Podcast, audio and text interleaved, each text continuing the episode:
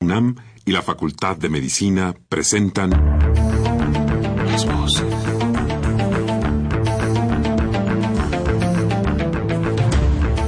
Voces. Las voces. Las voces. Voces. Las voces de la salud.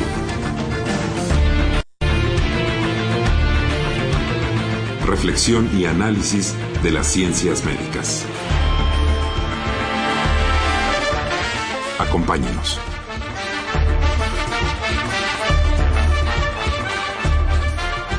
Muy buenas tardes, estimados radioescuchas. La Facultad de Medicina de la Universidad Nacional Autónoma de México y Radio UNAM tienen el agrado de invitarlos a que nos acompañen el día de hoy en su programa Las Voces de la Salud. Yo soy la doctora Guadalupe Ponciano Rodríguez, feliz de estar aquí con ustedes, feliz de regresar, de verdad que ya los extrañaba y además tengo el honor de regresar en un programa muy bonito, en un programa muy interesante con un invitado muy especial. El día de hoy, mis queridos amigos, vamos a hablar de la medicina tradicional y salud de los pueblos indígenas. Y para tratar este tema tan interesante, se encuentra con nosotros el maestro Carlos Sola. Maestro, es un honor tenerlo en este programa. Le agradecemos de verdad su presencia. Yo agradezco la invitación y saludo a los radioescuchas. Qué bueno, maestro. Pues vamos a tener un programa de verdad de lujo, mis queridos amigos, porque ustedes van a ver el maestro Sola. Me voy a permitir leer su currículum para que, como siempre, mis queridos radioescuchas, sepan ustedes quién, es, quién está aquí con nosotros en la cabina y lo aprovechen. Recuerden que, como siempre, este programa está hecho para ustedes y de veras que la interacción que podemos tener, además aprovechando que tenemos personalidades como el maestro Sola, pues hace este programa todavía más completo. Así que ya saben, un lápiz, un papel, los queremos invitar a que se comuniquen con nosotros a través del teléfono 55 36 89 89, lo repito, 55 36 89 89 con dos líneas, o si usted nos escucha en el interior de la República, pues adelante, también nos puede hablar al 01 800 505 26 88, lo repito, 01 800 505 26 88, ya que es un LADA sin costo. Y bueno, nada más para que empecemos, ¿verdad? Este programa, eh, eh, pues vamos a leer un poquito del currículum del maestro Carlos Sola.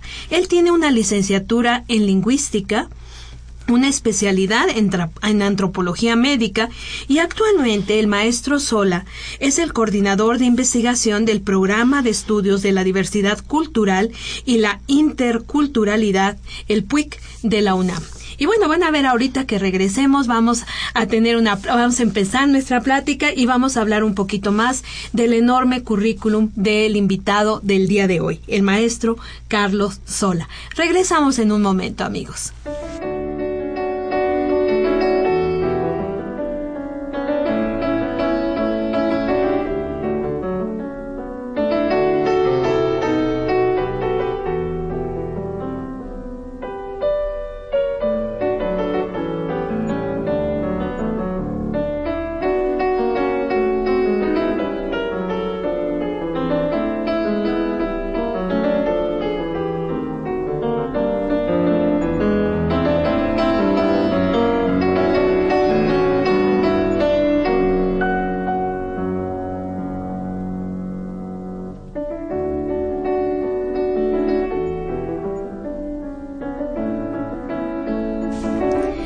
Pues aquí estamos, mis queridos radioescuchas, de este su programa, Las Voces de la Salud. El invitado del día de hoy, pues nada más y nada menos que el maestro Carlos Sola. Y el tema, bueno, un tema fascinante, creo que para todos los mexicanos. El tema es nada más y nada menos que la medicina tradicional y la salud de los pueblos indígenas. Y bueno, aquí yo estoy fascinada con el maestro Sola porque además nos trajo aquí unas publicaciones, un libro, Los pueblos Pueblos Indígenas de México 100 preguntas, otro libro, Pueblos Indígenas e Indicadores de la Salud, pero también, bueno, tenemos aquí una larga lista, maestro, que me va a permitir leerla rápidamente porque es muy importante que nuestros radioescuchas sepan todo lo que ha trabajado usted en aquí en nuestro México. Usted ya es un investigador argentino, pero ya yo lo veo más mexicano que nada, ya está naturalizado, ¿verdad?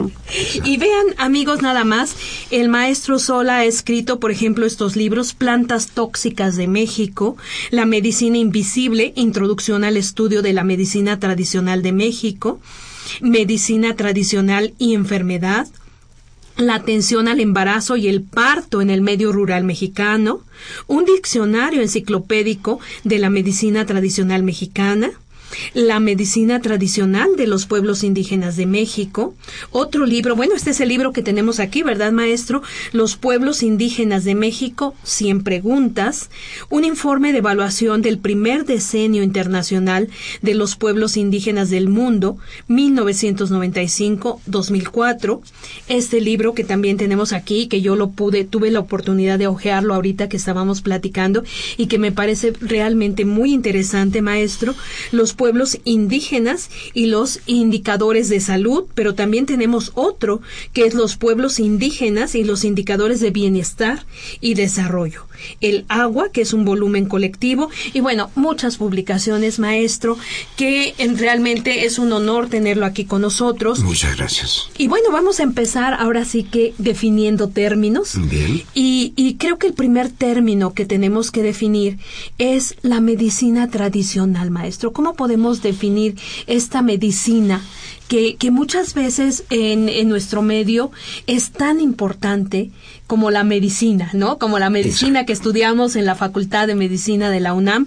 Pero bueno, usted nos platicaba en muchas comunidades, la medicina tradicional es vital para estos pueblos. ¿Cómo define usted entonces esta medicina? Quizá aprovechando la forma en que usted planteó la necesidad de la definición, eh, me voy a referir a una definición de la medicina tradicional mexicana y en particular la de los pueblos indígenas, ¿verdad? Yo la he definido como un sistema de conceptos, creencias, recursos terapéuticos, materiales y simbólicos y prácticas que se remonta a la época prehispánica, pero como toda institución social, ha cambiado en el curso de la historia por influencia de otras medicinas, la medicina europea, luego entraremos en un poco más de detalles, la medicina de los pueblos africanos, ¿sí? Y en tiempos más recientes por la medicina moderna. ¿verdad? Eh, esta medicina atiende un conjunto de eh, padecimientos y atiende procesos desequilibrantes y en general, ¿verdad? Es eh, actuada, es ejercida por terapeutas que popularmente se denominan parteras, curanderos, hueseros, hierberos, sobadores, graniceros, ensalmadores, con sus lenguas eh, respectivas, ¿verdad? Son los hiloles chiapanecos, son los maracates eh, huicholes, ¿verdad? Es decir, los pueblos, y en ese sentido casi que deberíamos hablar de las medicinas indígenas de México, ¿verdad? Este, eh, la han sostenido en condiciones a veces muy adversas a lo largo de la historia, al punto de constituir un recurso fundamental o complementario para la salud de millones de mexicanos. Aprovecho para decir que, en general, incluido mi caso, está mejor conocida la medicina del mundo rural, pero ya hay buenos estudios, ¿verdad?, de la medicina tradicional urbana, semiurbana, este, especialmente con la aparición de la sociología y de la propia antropología referida a temas urbanos. Eh, en la actualidad, sí, desde el punto de vista de la promoción, reconocimiento, aprovecho para decir que desde, desde 2001 eh, está reconocida en la Constitución Política de los Estados Unidos Mexicanos y consecuentemente en la Ley General de Salud y en muchas de las leyes estatales, ya sea de cultura indígena, ya sea de salud eh, del Estado o en las propias constituciones estatales, ¿no? Pero bueno, maestro, yo creo que esto es algo muy importante porque, bueno, primero me gustaría destacar esta mezcla que usted habla, ¿no? Que, que bueno, nos da la actual medicina, ¿no? Eh, de la medicina indígena de México. Pero además eh, me llama mucho la atención esto que usted menciona al final, que es que tenemos toda una un instrumento jurídico o instrumentos jurídicos que están apoyando esta medicina y la importancia de que millones de mexicanos ¿Cuántos millones de mexicanos calcula que están ahorita, que, dependen de este tipo de medicina tradicional? Es difícil saberlo porque eh, hay dos cuestiones que complican la vida y los estudios. En general, por ejemplo, los registros epidemiológicos no distinguen población mexicana de población no mexicana. ¿Verdad? Estamos todos como mexicanos. todos los que vivimos aquí en la República. Para los resfriados, el cáncer o la cirrosis, ¿verdad? No hay una distinción. Eso ya crea un problema, pero además he sabido que en México no la usan solamente los indígenas, sino amplios sectores de la sociedad. Déjeme decirle que mi primer trabajo para el Instituto Mexicano para el Estudio de las Plantas Medicinales a finales del año 76, lo hice sobre el mercado de San Ángel. Ah, yo este, pensé que me iba a decir el mercado de Sonora, maestro. bueno, pues esa es la mamá de los pollitos, ¿verdad? Este, ese es el, gran mercado, ¿no? Impresionante. Pero, eh, y eso lo sabemos todos, en cada barrio, en cada colonia, hay un mercado y generalmente dentro de él un puesto de plantas medicinales. Invariablemente, más. Dicen los que se animan a dar alguna cifra que se estima que aproximadamente el 30% de la población mexicana recurre de alguna manera a la medicina tradicional. Wow, maestro, o sea que es una eh, la tercera parte. La tercera parte, de la población. Es claro, y, esto nos habla de la importancia de esta medicina.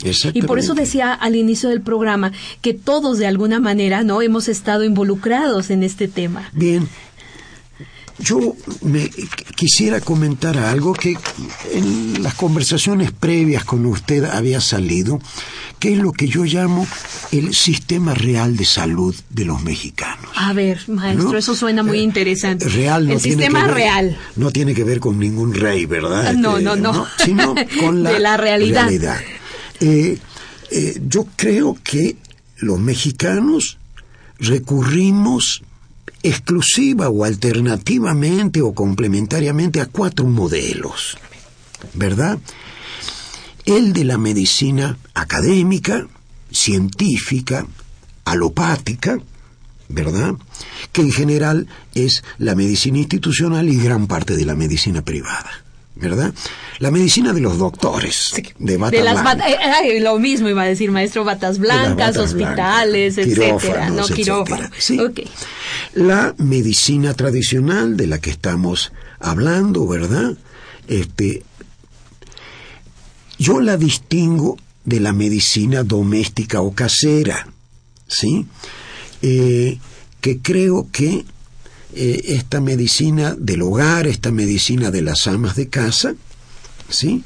Es una medicina que está influida tanto por la medicina alopática, también por la medicina homeopática, ¿verdad? Y por las medicinas tradicionales, ¿sí? En el ¿A quién no, perdón maestro que lo interrumpa, quién no ha tomado un tecito que nos prepara, no, nuestra mamá porque nos sentimos mal del estómago y bueno, sí, ya sí, pone todo su conocimiento y nos prepara un té, ¿no? Y al mismo tiempo, en el botiquín de la casa hay desde analgésicos, antipiréticos, antiespasmódicos, hasta, lamentablemente, antidepresivos, ¿verdad? Pero al mismo tiempo, en la cocina, ¿sí? Hay a veces formando parte de la gastronomía, el caso más típico es el epazote, ¿no? Eh, pero como reducto también de la medicina tradicional que ha influido en el hogar. Los diversos tés que en México se dice, ya mi abuelita me daba, ¿no? Este, y finalmente, el cuarto modelo, que está en franco crecimiento de las llamadas por la Organización Mundial de la Salud las medicinas alternativas o complementarias. El naturismo, la fitoterapia, la iridiología, hay quienes ponen a la homeopatía dentro de este grupo, ¿no? Entonces, los mexicanos recurrimos, ¿sí? a distintos modelos de salud, ¿sí? Y si uno hace una etnografía de la salud de la Ciudad de México, podrá comprobar efectivamente cómo están presentes esos modelos, ¿no? Claro. Este, bien, entonces me parece que esto eh, tiene que ver eh, de manera importante con el hecho de que las legislaciones, ¿sí? Eh, menos prejuiciosas que en otras épocas, sí reconozcan desde la Carta Magna nuestra, ¿verdad? La Ley General de Salud, leyes estatales, leyes de cultura y derechos indígenas, etcétera, a esta medicina, ¿no? Claro, maestro. Fíjese que yo también preparando este programa, ahora por lo que usted está comentando, pues llegué a la estrategia de la OMS sobre medicina tradicional. Y la verdad es que estaba sorprendida porque, bueno, se aceptan, eh, como usted eh, menciona, dentro de las medicinas alternativas, el naturismo, la iridiología, otra, otro tipo de, de situaciones, pero además llama la atención como esto es muy importante que lo conozcan nuestros radioescuchas, Exacto. que bueno, hay una, una medicina, y ahora usted me decía esta medicina doméstica, de la cual yo no había escuchado, pero en efecto, analizando lo que usted nos dice, creo que todos hemos estado en estos cuatro, eh, en estos cuatro canales de medicina y en algún momento de nuestra vida hemos requerido alguno de ellos, ¿no? Sí, Entonces, sí, sí. aquí hay, es, es muy importante porque me gustaría ahora, bueno, ya con este esquema que usted nos acaba de, de- de ver, eh, ¿cuál es el papel, por ejemplo, de, este, de estas medicinas eh, con respecto a la medicina que usted llamó académica, alopática? ¿Cuál es el papel? Es decir, ¿cómo confluyen, cómo conviven? ¿no? Porque muchas veces son paralelas. Yo, usted me decía, a veces uno va al médico, ¿no? A, a por un cierto padecimiento, pero al mismo tiempo también compra alguna cosa, o va con el hierbero, o va al mercado, ¿no? Para, para adquirir algo Sí, que complemente estas dos. Entonces, ¿cuál es el papel entonces en este momento en nuestro país, maestro, de las medicinas, eh, pues, eh, eh, tradicionales, de las medicinas homeopáticas con respecto a la académica? Bien, eh, sabemos, ¿no? Que eh, fundamentalmente en los dos últimos siglos, ¿no? Largos, eh, se ha impuesto mundialmente, ¿verdad? A partir del desarrollo de métodos científicos, esto que llamo- llamamos la medicina académica o alopática o científica, occidental, moderna, ¿no? Eh, prácticamente en todo el mundo, los estados con diferentes modalidades este, han adoptado este modelo como el modelo básico para la atención a la salud, la de la población, ¿verdad? En el caso de México, con dos grandes variantes, que son la medicina pública y la medicina privada, alopáticas, las dos, ¿verdad?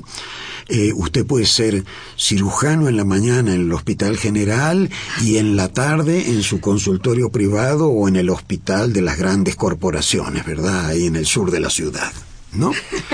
Eh, las relaciones no han sido ni fáciles ni tersas, ¿verdad? Eh, aún hoy, y esto vale no solo para la medicina tradicional, eh, no sé, voy a dar un ejemplo para una para un sistema de información que generalmente es bastante ecuánime, Wikipedia.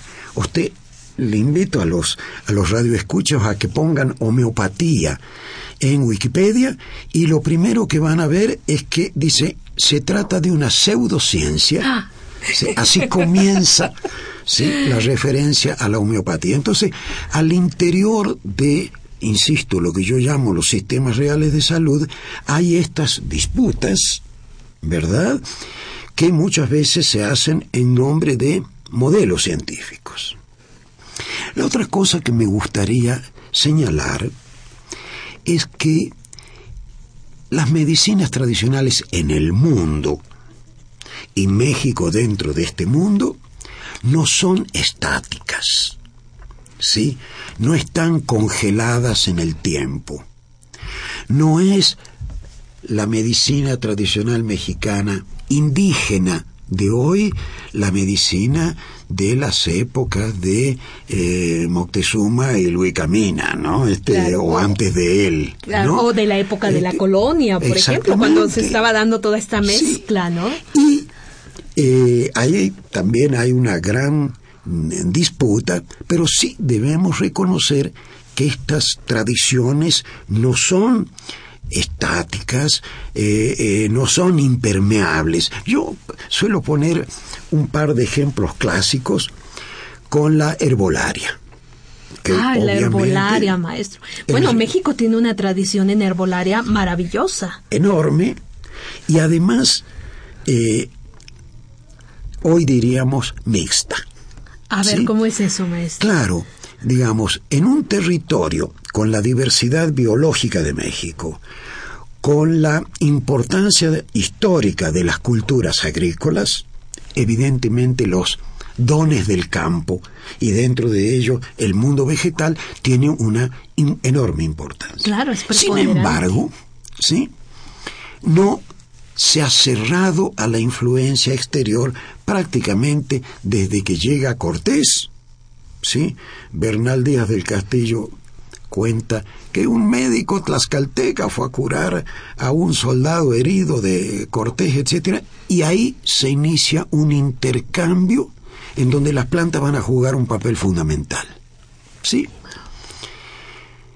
Usted, y yo lo suelo hacer con frecuencia, le dice a un auditorio mexicano, a ver, las 10 plantas más importantes de la medicina tradicional mexicana, aunque no sean especialistas, le puedo apostar que al menos el 40% de las que se mencionan no son nativas de México.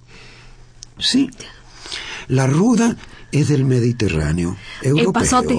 El epazote, ese sí es de por aquí. Ah, bueno. ¿Sí? Hierbabuena. La, la hierbabuena y las mentas en general son también del Mediterráneo. Mm. Y la sorpresa mayor que hace que de pronto algún curandero lo mire con cara fea a uno es con la sábila. Sí, en México se eh, eh, reproducen, usan, etcétera, fundamentalmente dos aloe. Aloe vera y aloe barbadensis. Aloe vera es sudafricana. Ay, no puede ser.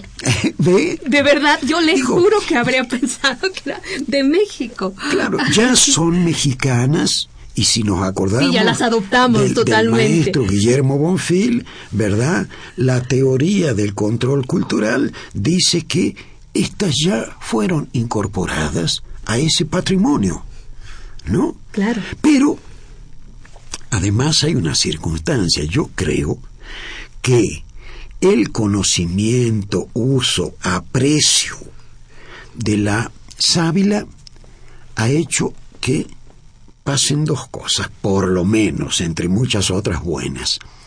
Una, que se incorporen elementos de la cultura encontrar una sábila con una cinta roja ¿verdad?, propiciatoria de la buena suerte, es un elemento que ya nos viene desde culturas africanas. ¿Sí? Y la segunda es que hay un elemento morfológico, digamos. Si la sábila es igualita al maguey. Sí, exacto. hay una relación. Y, la, y el maguey es la planta del paisaje mexicano, México. ¿verdad? Las películas del Indio Fernández, las fotos de Figueroa, los cuadros de Velasco siempre tienen un maguey en alguna parte. Exactamente, Eso hace que el aprecio y el reconocimiento de las propiedades de los aloe, ¿no? Desde padecimientos dermatológicos, por ejemplo, digestivos, hasta shampoos para la caída del pelo, ¿no? Este, eh, pero nos muestra, y aquí eh, eh, aprovecho algo que usted mencionó recién, ¿no? México se estima, ¿sí?, que podría estar en las 10.000 especies diferentes vegetales con propiedades comprobadas o posiblemente terapéuticas medicinales. 10.000 especies diferentes, maestro. Bueno, eh, cantidad. El, el, herbario que dirige la maestra Abigail Aguilar en el Instituto Mexicano del Seguro Social. Y mucha gente ignora que en la unidad de congreso del Centro Médico está el herbario de plantas medicinales más importante de la Ciudad de México, ¿verdad? De la República Mexicana. Este, ellos tienen evidencia de por lo menos 5.000 especies. ¿Sí?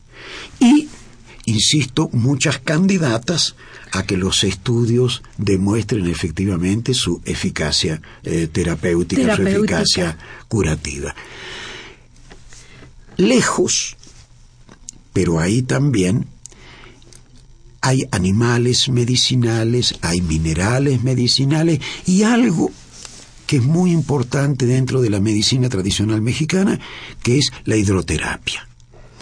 El temazcal, los baños de tina, los toritos, las aguas termales, etcétera. ¿Qué son los toritos, maestro? Los toritos son porque, a ver, a, ver, a ver me hizo usted así, este, torito, a ver. Improvisaciones que se hacen. ¿Ha visto usted en, que en muchas fiestas mexicanas eh, se aparece, aparece alguien disfrazado, ¿verdad? De este, toro. Investido de toro, con una cubierta.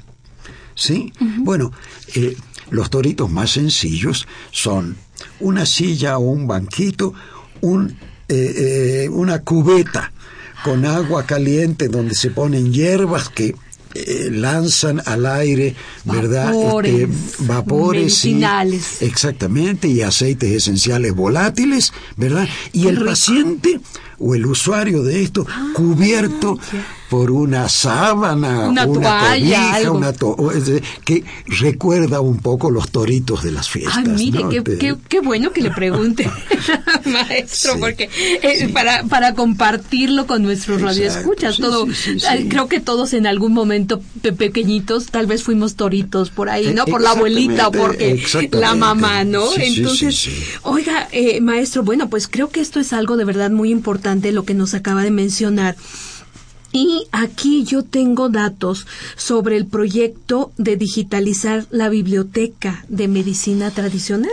Entonces yo creo que este es un proyecto que merece la pena que lo compartamos con nuestros radioescuchas. ¿Y qué le parece si con eso empezamos el, el bloque que viene? Porque en este momento, bueno, vamos a tener que hacer un pequeño corte, pero regresamos con este tema. ¿Qué le parece, maestro? Con esto que está fascinando. Terminamos con los toritos y empezamos con la biblioteca. ¿Qué le parece? Excelente.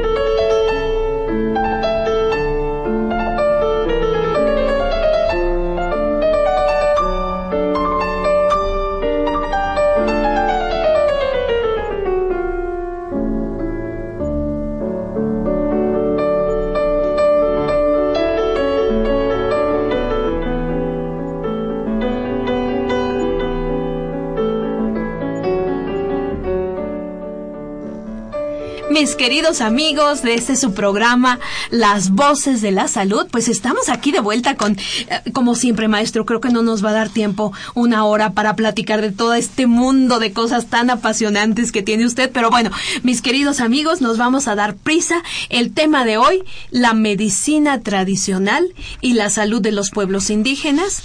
Nuestro invitado, el maestro Carlos Sola. Maestro, pues nos quedamos con esto antes de la de, de, de nuestro pequeño de este proyecto maravilloso de la Biblioteca de la Medicina Tradicional Mexicana. ¿Por qué no nos platica un poco más al respecto?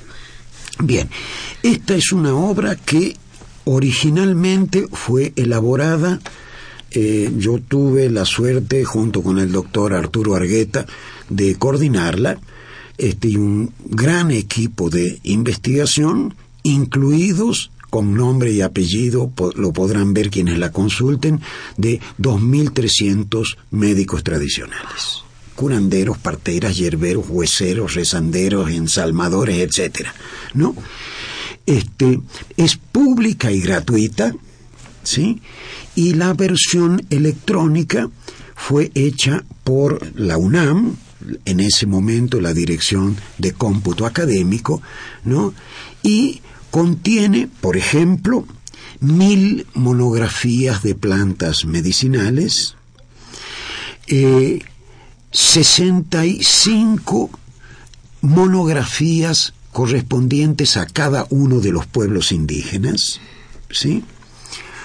un diccionario enciclopédico con más de 1.300 términos de entrada, ¿sí? Floras medicinales indígenas. En el original eran tres gruesos volúmenes. Si uno lo piensa en términos de páginas de libros, son alrededor de 7200. Dios mío. Sí. Este, entonces, la pueden consultar ¿verdad? Este, Ay, maestro, ya se me está antojando. Yo le prometo que lo primero que voy a hacer al llegar, amigos, ustedes que están en casa, consúltenla. ¿No les parece una maravilla esto? Maestro, usted ya nos dio las, las direcciones. ¿Me permite darlas? Porque es un honor, de veras, que tengamos este tipo de obras. Miren, amigos, es, tienen ustedes que entrar a través de Nación Multicultural, todo pegadito, todo junto, punto unam, punto mx, o hay otra entrada, es Medicina Tradicional Mexicana, todo junto, sin espacios, punto unam, mx. Y de veras que se antoja, maestro, toda esta compilación del saber. Además, es un saber de muchos años. ¿No? Y aquí en, en, aquí me surge una pregunta sobre el patrimonio tangible e intangible, maestro, porque esto que usted tiene en, en esta biblioteca, digo, es el saber de muchas personas, el saber de muchas culturas, de muchos pueblos indígenas. ¿Cómo, podríamos entonces entender este, este patrimonio que en este momento a través de estas direcciones les estamos ofreciendo a nuestros radioescuchas? Yo tuve la suerte, voy a contestar o acercarme a la respuesta con un ejemplo. Yo tuve la suerte de conocer al doctor Richard Evan Schultes, que era el gran botánico de Harvard. Eh, las plantas de los dioses que están publicadas por, por, el Fondo de Cultura Económico es una obra de él. Trabajó con Hoffman, que fue el descubridor del LSD, digamos, una autoridad mundial. Mm. Yo tuve la suerte de que él hiciera una reseña de mi libro oh. de plantas tóxicas de México y tuvimos una conversación en una ocasión que él hizo una visita aquí y donde nos decía lo siguiente. En algún momento, ya muerto el doctor en la actualidad, pero hace 40 años lo llamaron del Instituto del Cáncer en Estados Unidos para decirle, mire, estamos metiendo plantas a los screening, a las pruebas farmacológicas con resultados muy pobres. Sí, bajísimos en términos de la efectividad antitumoral. Y Schultes, después de examinar la forma en que trabajaban, le dijo, ustedes estaban en un error. Porque meten al screening tanto una planta del Amazonas como una planta de la banqueta. ¿Sí? No, la cosa no es así. Las culturas ¿sí? clasifican, reconocen, usan, reproducen plantas. Pues hay que ir con los curanderos, etcétera, etcétera. Para ver cómo las utilizan y qué plantas utilizan. Entonces, aprovecho para decir dos cosas. Una, el patrimonio tangible es la planta. Es verde y tiene clorofila. ¿verdad? La sábila que nos decía, La ¿no? sábila, la sábila. ¿verdad? Ese es el patrimonio tangible. Y el intangible es ese conocimiento, ¿verdad?, de las culturas que clasifican el mundo de una determinada manera y dentro de ello los vegetales ya están los ornamentales y los maderables y los tóxicos, etc. Déjeme insistir con un ejemplo. Todo el mundo conoce y hasta hace poquitos, un par de meses todavía estaban con flor, los colorines. El colorín, la eritrina americana, es una de las plantas más tóxicas del mundo. ¿Sí? Pero ¿cómo si yo conozco gente que se los come? dirá algún mexicano. Sí, sí, dependiendo de la Claro. parte de la planta. Las flores, la florecita se come, ¿no, maestro? Con- las con semillas, las semillas rojas y negras, tienen una alta concentración de alcaloides tóxicos. ¿Qué hacen las indígenas mexicanas? Collarcitos y pulseritas. pulseras. No hacen Nada un, comestible. un puré de semillas de colorín. ¿verdad? Por supuesto. En cambio, se comen las flores. Y ¿sí? son deliciosas. Usted va a Morelos, no lejos de aquí, y los gasparitos, ¿verdad? Son capeadas las flores. Las hojas se utilizan como sedantes, como con precaución, y el tronco se utiliza para hacer artesanías. Entonces, O sea, en, la, planta. en la misma En la planta, misma planta. las culturas han descubierto un material ornamental que además da sombras, ¿verdad? Artesanal, tóxico, un veneno, alimenticio y una medicina. Entonces, Cuando hablamos del patrimonio intangible, nos estamos refiriendo fundamentalmente a ese mundo de saberes, ¿verdad? De las culturas sobre determinado campo de la realidad. ¿no? Termino con el ejemplo de Schultes diciéndole que eh, la vincristina y la vinblastina, los dos grandes alcaloides para la leucemia, Schultes lo ponía como ejemplo de la consulta que hicieron los farmacólogos siguiendo el método etnobotánico con curanderos de Madagascar, malgaches, ¿sí? que distinguían entre la vinca rósea y la vinca alba, que por cierto crece en muchos de nuestros jardines, ¿verdad? ¿Cu- ¿Cuál La- es el nombre, este, digamos, el nombre? Vincas como- les dicen aquí, Vincas. en general les dicen en, en, en- alguna gente le dice margarita silvestre, pero son plantas de jardín, ¿sí? Este, muy rosas y blancas hay en México y que son la vinca rosa y la vinca alba y, repito, la materia prima de los medicamentos utilizados para la leucemia, la vincristina y la vinblastina. Pero además, qué interesante esto que nos dice que tuvo que salir esto, pero de una consulta, ¿no? De los curanderos Exacto. de Madagascar. o sea, ¿no? Naturalmente, el etnobotánico no pregunta, ¿y qué le da usted a los a la gente que tiene leucemia? No, no, no, no, digamos. Hay métodos en la etnobotánica para saber preguntar, ¿sí? No sé, entrar, por ejemplo, por los síntomas. Usted, doctora, sabe que la diabetes le llaman la enfermedad de las tres P. La poliuria, la polidipsia y la polifagia. Ven, yo trabajé antidiabéticos, plantas recomendadas popularmente para la diabetes o como hipoglucemiantes, ¿verdad? Este, en varios estados del centro del país. Pero era frecuente que de pronto, si uno utilizaba la palabra diabetes, el curandero y, y, le preguntaba al curandero, ¿y cómo sabe usted que es un diabético? Ah, no, porque fue al hospital de Pachuca y a él le hicieron los análisis y vino después conmigo y yo le doy nopal. ¿No? Digo, este tipo de cosas. Pero en cambio, si uno entra por la descripción de los, síntomas, el curandero tiene una pista más allá del nombre técnico o científico que le demos, ¿no? Claro, pero entonces vea qué fascinante, maestro. Bueno, y este ejemplo de patrimonio tangible e intangible me encantó, porque creo que nos hace quedar, no, nos deja muy claro esto. Pero además aquí, con lo que usted está mencionando, también hay un apoyo de tipo psicológico, de tipo, no sé, eh, un, un, efecto importante, ¿no? Que tiene el curandero sobre, sobre el paciente. ¿Qué ha observado usted al respecto? Mucho. Este, porque además me interesé mucho en una época por el susto. ¿Qué es el susto? A ver. Este, bien, ahorita, llegamos. Este, digo, usted sabe, doctora, que el término psicosomático ha sido utilizado, como dicen, para un barrido y para un fregado.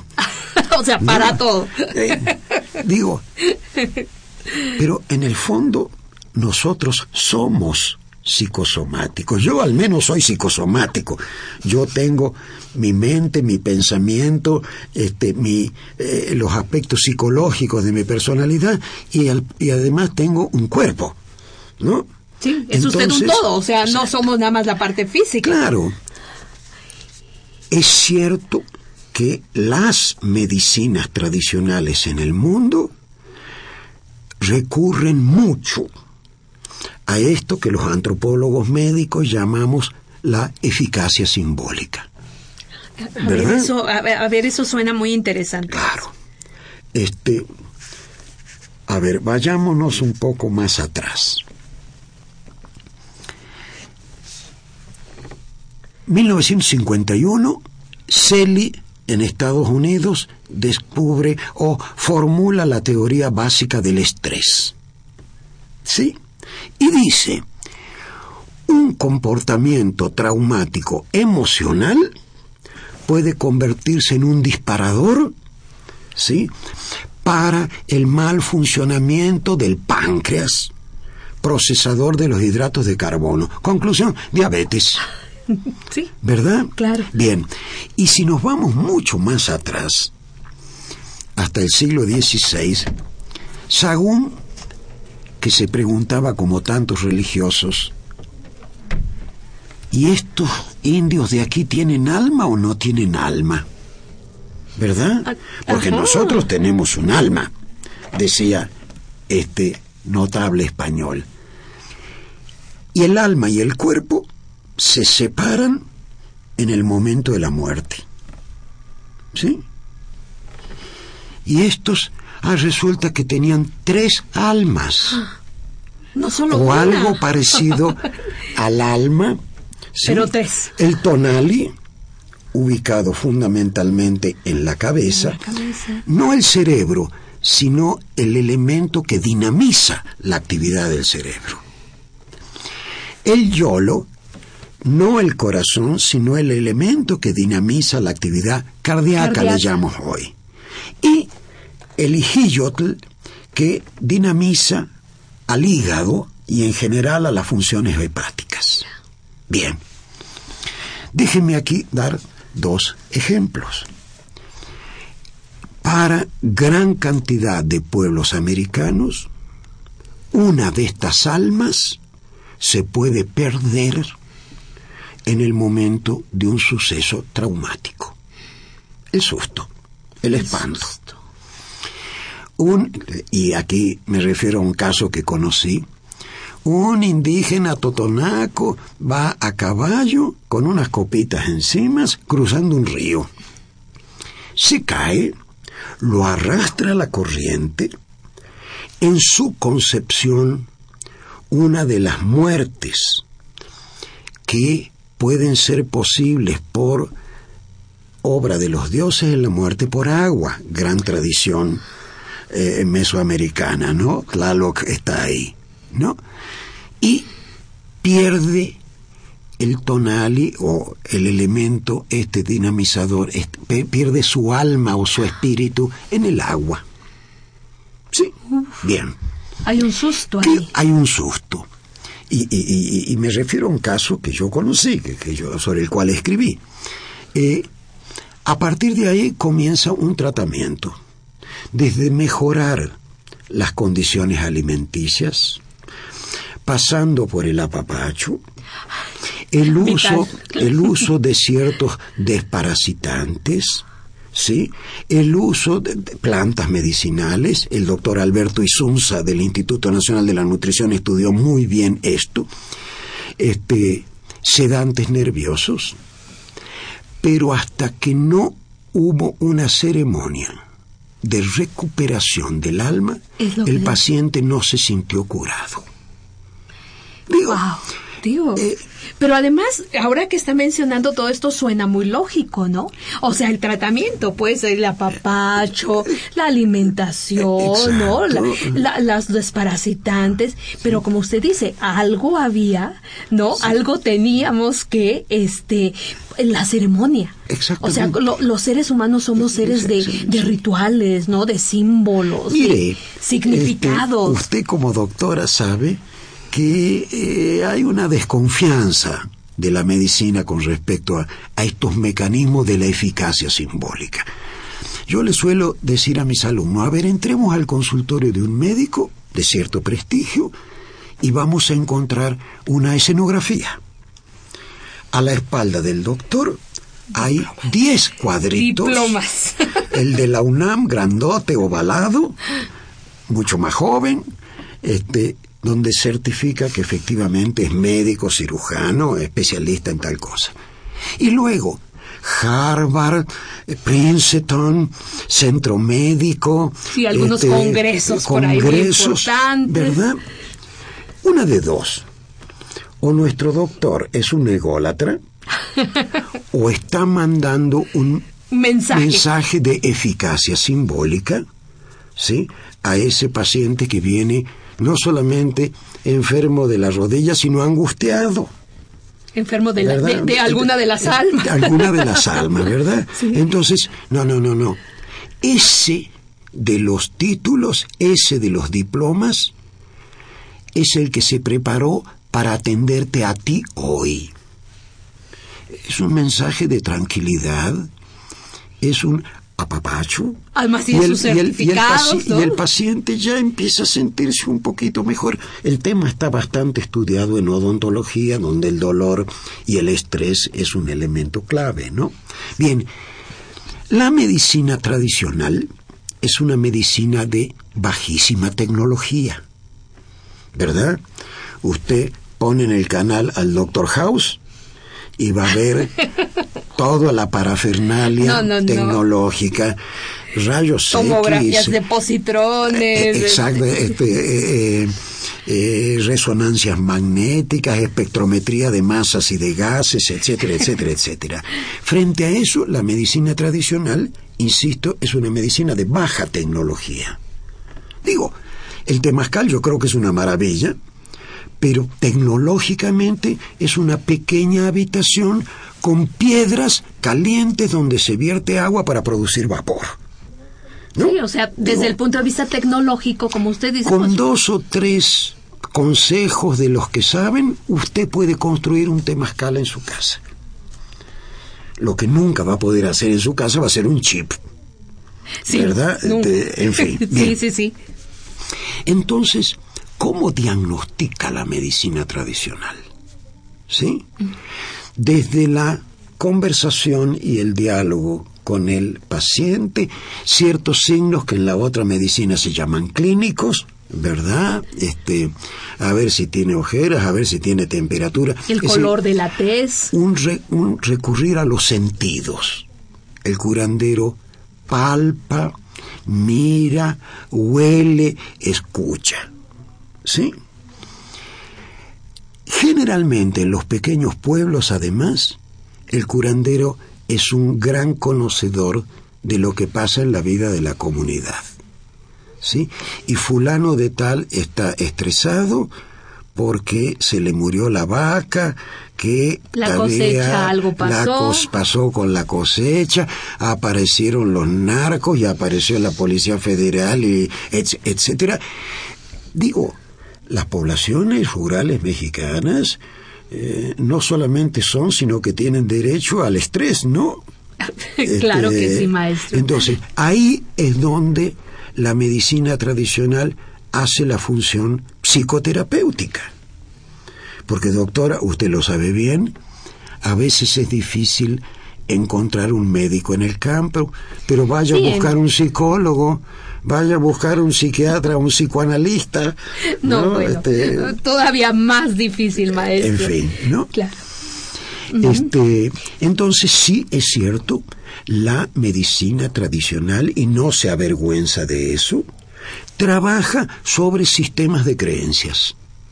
Y, fíjese, maestro, mire, eh, creo que, que, esto que estamos platicando queda muy bien. Vamos a dar ahora paso a las preguntas de nuestros radioescuchas, que además, bueno, ustedes saben, mis queridos radioescuchas, que siempre les agradecemos mucho que interactúen con nosotros en el programa y que además aprovechen a invitados como al maestro Sola. Mire, usted estaba mencionando esto y el señor Eduardo Cruz nos dice, nos hace una pregunta sobre el pensamiento mágico sobre el mecanismo que tiene este pensamiento para curar ciertas enfermedades y también pregunta que por qué en algún tiempo la herbolaria fue satanizada por la medicina científica, que creo que es algo que ya, ya hemos tratado, ¿no? Pero bueno, ese pensamiento mágico, eh, maestro, eh, eh, la, la, forma, lo que usted nos está diciendo, ¿no? Es la forma de acercarse a la, a la parte emocional del paciente, ¿no? Entonces, Usted me, comentaba antes de, empezar el programa, maestro, que usted viajó por prácticamente por todo México, ¿no? Y, este pensamiento mágico creo que es algo que siempre está presente, ¿no? En la medicina tradicional. ¿Qué nos puede decir? Bueno, este, yo le, le respondo brevemente de dos maneras. Una, que el pensamiento mágico es un pensamiento consustancial a las culturas del mundo. Sí. Y si no, yo estoy trabajando en un libro sobre eso en mis horas libres. Lo invito al radio escucha Eduardo Cruz que le eche una miradita a los al tema de los amuletos. Ah. ¿Sí? Amuletos, fetiches, talismanes, ouijas, eh, este, escapularios, nóminas, etcétera, ¿sí? Ahí está depositado una aspiración individual y cultural, ¿verdad?, de estos objetos para propiciar el bien y alejar o advertirse o combatir el mal. ¿Verdad? Este, el pensamiento mágico opera precisamente ahí. ¿Sí? La Real Academia que a veces suele ser bastante parca en su dice eh, eh, objeto portátil portátil no para propiciar el bien y combatir el mal no o alejar el mal ¿Sí? este efectivamente lo que pasa es que la, la, la la Real Academia se olvida de todos los contenidos simbólicos en las culturas, ¿verdad? Donde la magia, y no estamos hablando de David Copperfield que hace desaparecer, un elefante, el, elefante, sino estos otros mecanismos, ¿verdad? Que se basan sobre un sistema de creencias, ¿no? Y que propician cierto tipo de conductas. Claro. ¿Verdad?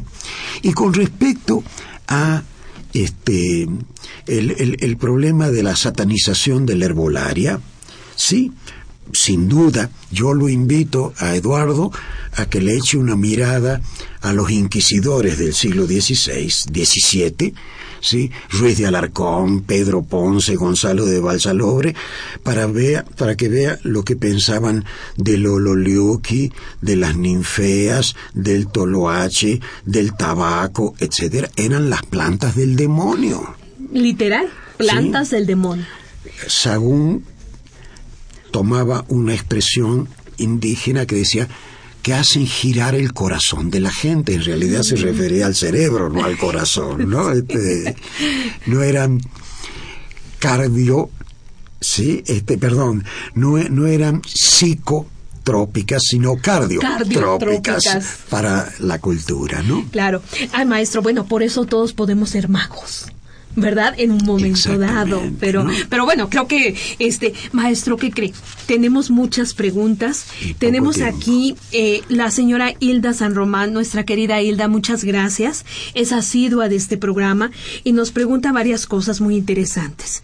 Primero lo felicita, maestro, entonces debo de pasarle la felicitación. Y también nos, nos dice cómo reaccionan los médicos mexicanos frente a la medicina tradicional mexicana, si responden a ella, a todo lo que usted usted nos está diciendo si esto les despierte interés. Y también sobre los productos a base de aloe, que hablábamos de la sábila, si son de origen mexicano.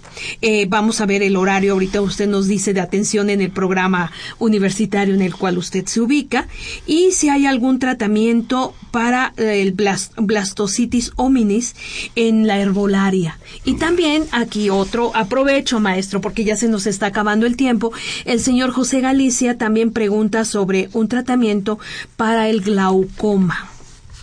Ya, a ver, este, déjeme. Son muchas preguntas, maestro, ya, ya el tiempo ya se nos acaba. Sí, este. Eh, eh, ustedes saben, mis queridos amigos, que de verdad eh, lo que les comentaba al principio es cierto. Una hora con una persona como el maestro Sola no es nada. Así que, maestro, yo creo que lo vamos a tener que invitar a otros programas y también este libro que nos mencionó. Yo no me pierdo la presentación. Sí, sí, ¿eh? invitarlos a que entren a la biblioteca. La biblioteca no es un libro de recetas, no es un libro de tratamientos, ¿verdad? Pero sí contiene una enorme cantidad de información que puede orientar a un mejor uso de las plantas y en general. Este, me gustaría comenzar con esto, cómo reaccionan los médicos mexicanos frente a la medicina tradicional mexicana. En general tenemos una historia de prejuicio, ¿sí? Eh, el modelo alopático es un modelo excluyente de los otros modelos, ¿no? Sin embargo, hay cosas que están cambiando. Varias universidades en el país, entre ellas la UNAM, ¿verdad? Tienen abiertas horas en la formación de los muchachos, ¿sí? Para hablar justamente sobre esto y eh, eh, demostrar de que efectivamente eh, la medicina mexicana, como el chile, mole y el dulce, puede estar hecha de eh, tomografías, de resonancia, de rayos X y de epazote, sábila, gordolobo, hierbabuena, etcétera, ¿no? Este, sí hay un movimiento eh, más favorable. Ah, qué bueno, maestro. Eso, eso me parece maravilloso. Maestro, ¿le parece si cerramos dando de nuevo las direcciones para que nuestros radioescuchas puedan... Nos manden estas preguntas y sí contestamos los correos. Contestamos los correos. Miren, es nacionmulticultural.unam.mx y medicina tradicional mexicana.unam.mx. ¿Podríamos dar su correo? Con eh, miren, eh, mis queridos radioescuchas, este es el correo del maestro Sola, puic, P-U-I-C, con minúscula, punto investigación arroba gmail.com. Lo repito, puic punto investigación arroba gmail.com. Mis queridos amigos, terminamos este programa, Maestro Sola. Muchísimas gracias. Amigos, esta fue una coproducción de la Facultad de Medicina y Radio UNAM. A nombre del doctor Enrique Graue, director de la Facultad de Medicina, y de quienes hacemos posible este programa, en la producción y realización, la licenciada Leonora González Cueto Bencomo, la licenciada Erika Alamilla Santos, en los controles, Socorro Montes, y en la conducción, el día de hoy la doctora Guadalupe Ponciano Rodríguez. Les agradecemos su atención y les recordamos que tienen una cita a la cual no pueden faltar el próximo jueves aquí en Radio UNAM a las 12 del día en su programa Las Voces de la Salud. Que tengan un día maravilloso. Radio UNAM y la Facultad de Medicina presentaron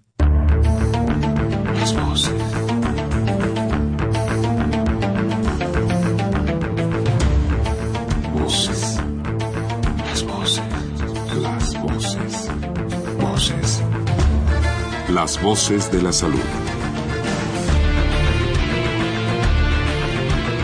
Reflexión y análisis de las ciencias médicas.